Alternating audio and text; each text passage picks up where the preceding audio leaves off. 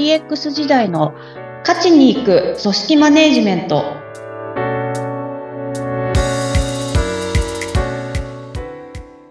お疲れ様です株式会社ダズリー代表取締役筒井千明ですインタビュアーの土井さとみです。どうぞよろしくお願いします。よろしくお願いいたします筒井さん、今回から DX 時代の勝ちに行く組織マネジメント2年目が始まります。いや早いですね早いですね。あっという間の1年。1年間毎週配信してきたんですよね。えー、ポッドキャスト1年間続けてみていかがですか、いやもう本当になんか土井さんあってのっていう感じ 何をおっしゃいます？本土井さん当ね。と、はい、あと聞いてくださってる皆さんのおかげだなっていうところは、はい、思いながらっていうところですが、えーあの、そうですね、一年前本当にこういったことやる、慣れてなかったっていうところ、未だにまあ慣れてない部分ありますけど、いえいえいえ、はい。楽しくお話しいただいてね。いえいえ、ありがとうございます。なんかその辺が少しずつ、あの、まあ自分の中でもこんな感じかなっていうのを、ちょっとずつつかめてきたのかわかんないですけど、はい。ここ最近、あの、こういったテーマでお話ししていただけませんか？みたいな、あの、オファーをいただくことがちょっとずつ増え始めてりとかですね。あ、セミナーとかですか？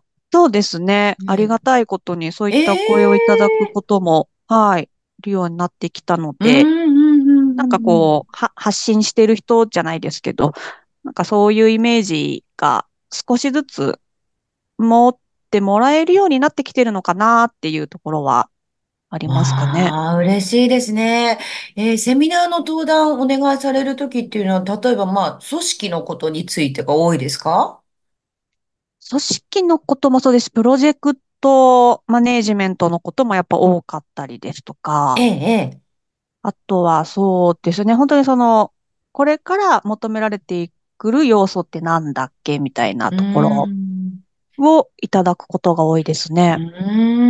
やっぱり、皆さん、あの、組織のことっていうのは DX に限らず、まあ、どの企業でも、どの会社員の方でも、もうビジネスパーソンの方でも、まあ、テーマではありますから、ヒントってやっぱり欲しいですもんね。そうですね。なんかそんな風にはすごく感じますね。やっぱり皆さん迷われてるんだなっていうところは、うんはい、すごい思います。うーん何かのそのヒントによって大きなこう改善につながることもあるかもしれませんし、この情報というかね、あの、この筒井さんの、なんでしょう、マインドセットみたいなものも大変、あの、ヒントになるところあると思うので、はい。皆さんも何か機会がありましたら、ぜひ筒井さんのお話をお聞きになってみてくださいね。はい。改めまして2年目もどうぞよろしくお願いいたします。こちらこそよろしくお願いいたします。さて、えー今日から4回にわたってお送りするテーマ、ズバリ何でしょうか？はい、えっと、人が育たない、こんな企業は嫌われるっていうテーマで、はい、お送りできたらと。おお、豚刺さりますね、筒井さん、このテーマ。すいません、ちょっと強めのテーマに、はい、してみまいやした。ー、強めいいですよ。強め好きです。強めぜひお聞かせください。人が育たない。こんな企業は嫌われる。もしかしたらね、あの、まあ、経営者の方とか、あの、まあ、リーダー層の方、あの、いや、うちの会社嫌われてるとか気づいてらっしゃらないっていう。いや、いつの間にか嫌われてるけど、あの、全然本人的には気づいてないっていうパターン。これ一番痛いですが。そうですね。ちょっともうそれぐらい時代が変わっちゃってるんで、みたいなところが、はい、あるのかなっていう。ね、そうですようね。ん。ね、あの、今回からまあ4回にわたってお話伺っていくわけですが、まあ、筒井さんのお話の中に、あれちょっとなんか心当たりあるぞっていうことがあった場合にはですね、いや、もしかしたらうちの会社嫌われてるかもしれないなと、気づくきっかけになるかもしれない。そうです。まあ、嫌われるって言ったらあれですけど、まあ、なんか、そもそもが、ちょっとこういったお話ししたいなと思ったのが、はい。まあ、いろいろこう、いろんな方だったり、いろんなところ、まあ、め、情報だったりに触れていく中で、はい。えな、なんか、イラッとするなというか、なんか違和感感じるな、みたいな、自分自身が思ううことがやっぱりいくつかあってですね。あ、まあ、で、いろんな方とお話ししたりする中で。そうですね。な、なので、ちょっとそのあたりをどうしてだろうなっていうのを自分で自問自答したときに、あ、イラッとをね。そうですね。で、うん、なんでイラッとするん。だろうと。で、ああ、そっか、みたいな。なんかその辺がちょっと時代、時代だけではないんだと思うんですけど、なんかもう今、まあこの変化とともに改めて見直してみるっていう、そういう意味ではいいきっかけなタイミングなんじゃないかなっていうふうに思ったこともあって、ちょっと今回のテーマにしてみたっていう感じですね。はい。ええまあ時代だけじゃないかもしれないけどっていうこうん。とですが、まあ今が、あの、人手不足ですし、この若手の離職も大きな問題になってますし、この人が育たない、こんな企業は嫌われるっていうのはね、ほんとドキッとするテーマですよね。あの、皆さんどうぞお楽しみになさってください。では、あの、今日早速ピックアップするのはどんな嫌われる企業でしょうか、筒井さん。はい。あの、成長できない企業っていうところですはあね。成長できはい。ない企業ですか。これ成長できないっていうのは誰にとって成長できないですか？まあ、本当に自分自身のキキャリうん。アっていうところですかね。うーん、うん、うん。ここがすごく、あのーな、なんていうんですか、企業を選ぶ基準みたいなランキングとかもあるじゃないですか。はい。ああいうの見てても、やっぱり上位にだいぶ食い込んできてたりとか、うまあ。そういったことをすごく言われるようにもなってきたっていうところもありますよね。ああ、そっかそっか、そうでうん、すね。まあ、新卒の方にとってみれば、新卒の頃ってふわっとしてね、なんとなく企業イメージで企業選びしたりしてた時代もありましたが、最近イン、うん、うん。インターンとかね、うするん。ようになって、その入社前に例えば、会社の中に入り込むっていう機会もありますもんね。そうすると見えてきちゃったりして、いろいいやー、ろと。本当に、はいはい、そうなんですよ。で、で、なおかつ、そのインターンを通じての方が、やっぱり、その、マッチングというか、あの、いいマッチングが生まれやすいみたいな話も聞いたりはするので、ああ、やっぱりそうなんですか？はい、みたい。ですね。ううん。ーん。じゃあそうすると、まあ自分自身にとって、うん。こう、成長できるかどうかっていうのを、よく見極められてるってことですよね。そうですね。きっと、あ、まあ、そういう意味では、その、若手の方も、えー小さい頃からキャリアっていうものにの情報に触れてたりとかすることもあったり、す。るのかなっていうのは思いますよね。うーん。まあ、以前もね、成長っていううん、概念なかったわけじゃなくうん、て、うん、私も、まあ、会社員時代、あの、まあ、あの、会社の中でこういうふうに成長してってほしいみたいなことは、あの、うん。当時の課長に呼び出されてですね、あの、あの、詰められ気味で話されたっていうの、記憶があるんですよ。ですよね、でも、ね、はい。ありますよね。うん、まあ、うん。それがちょっと、まあ、なんていうか考え方変わったところはありますか？あ、えっと、そうですね。私が、あの、この間、とある本を読んでて、すごくしっくりきた言葉が、うんうん。あの、これまでは、本当にその、社内価値を上げればよかった。社内価値、本当だ、はい。課長に詰められましたもん。会社にとって、会社に。とって、そう、会社にとって都合のいい感じに成長してはい。ほしいみたいな話はい。でした。ざっくり言うとね。都合のいい。感じに。はい。なんで、まあ。本当に社内価値。だけど、うん。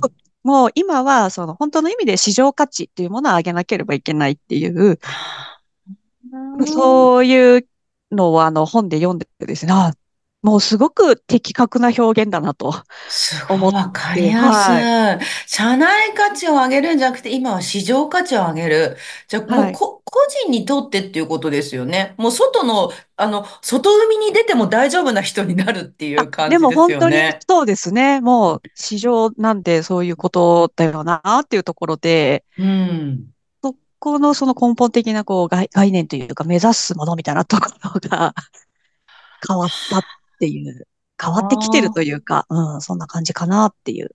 あ、じゃあそうすると、まあ、個人にとって働く場は、市場、市場価値を上げられるような成長できる企業じゃないと、いや、自分にとってこの会社にいるメリットないよね、みたいなことになってきちゃうってことですよまあね。もうでもドライにそうなんだと思うんですよね。おほー。ドライにですよね。は本当筒井い。さん、ドライ、ドライな感じ。私、ちょっと、あの、なにわ節みたいなところあったり、未だにあるいので、やいやいや。そのドライな感じがね、ちょっと、あの、今の、その、若い世代とは、ちょっとはい。違ってきてるっていうことも、ちょっと認識しておかねばですね。そうですね。なんかそこの部分は、もう純粋な、そういうキャリア成長っていうところに一回立ち返ってみて、だ全然、全然その、会社の中で求められていることが、じゃあ市場にそぐわないのかって言ったら、そういうケースだけではないと思うんですけど。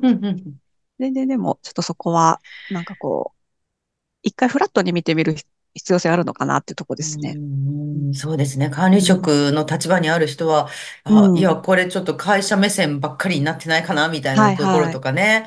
そうですこ、個ね。人の成長に役立つような助言みたいなものうもね、ん。できるようにって、できるといいかもしれないですですね。ね。うそこら辺ん。は。はい。はい。そして、まあ、成長できない企業という視点以外にも、やっぱりもう根本的に嫌われるっていうかね、はい。あの、条件として、まあ、よく言うブラック企業っていうはい。言葉がありますよね。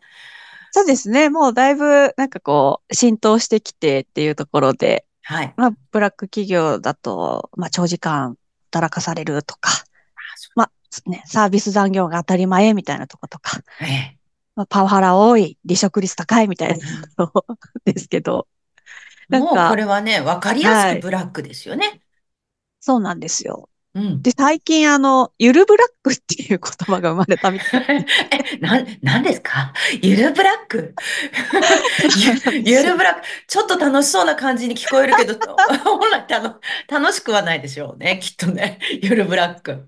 ゆるブラックえ、どんな、どんなん、え、どういう条件の企業がゆるブラック？で、ちょっといろいろ見てたんですけど、私も。はい。あの、ホワイト企業、そのブラック企業の、えっと、対角でホワイト企業っていうのがあって、で、ホワイト企業は、まあ、残業少なかったりとか、あの、ハはい。ラスメントない、離職率低いっていうふうに言われるんですけど、ええ。なんか、ゆるブラック企業ってその中間ぐらいにいて、ほうほ確かに、その、長時間労働パワハラないみたいなのだったりとか、居心地の良さみたいなのはあるけど、う。ええ。あの、昇給が少なかったりとか、ああ、スキルがなかなか身につかなかったりとか。やっぱ成長見込めない将来性感じにくいみたいな、結構その感じる部分みたいな感じにはなるんですけど、えまあ、え。それが多分今日の、あの、ちょっとテーマである成長できるか否かみたいなところに関わってきてるんじゃないかなっていうふうにあ、は、本当だ。そうですね。そうういう企業、ん、ゆるブラックの企業って、あうん。気づく人は気づくけど、気づかない人ははい。そのまま、あまあ、コンフォートなので、はい、居はい、ついちゃっすよね。て、はい。で、で、ゆでガエルになっちゃうみたいなことありそうでですよね。そうですね。まあ、ねなんで、そこらえ。辺は思考性の問題だったりとか、自う分ん。自身何を求めていくかっていうとあ、ころにもよるので、ね。はい。ライフスタイルとかね。うん、一概にこうだっていうふうには言えないものの、うん。なんか、あ、そういう言葉も出てくるっていうことは、あ、やっぱ成長っていうキーワードは、すごく。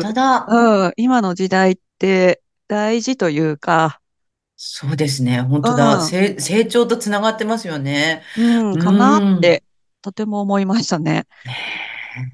はい。そはい。ろそろお時間になりました。今日は成長できない企業は嫌われるというお話でした。次回もこのテーマでお話伺います。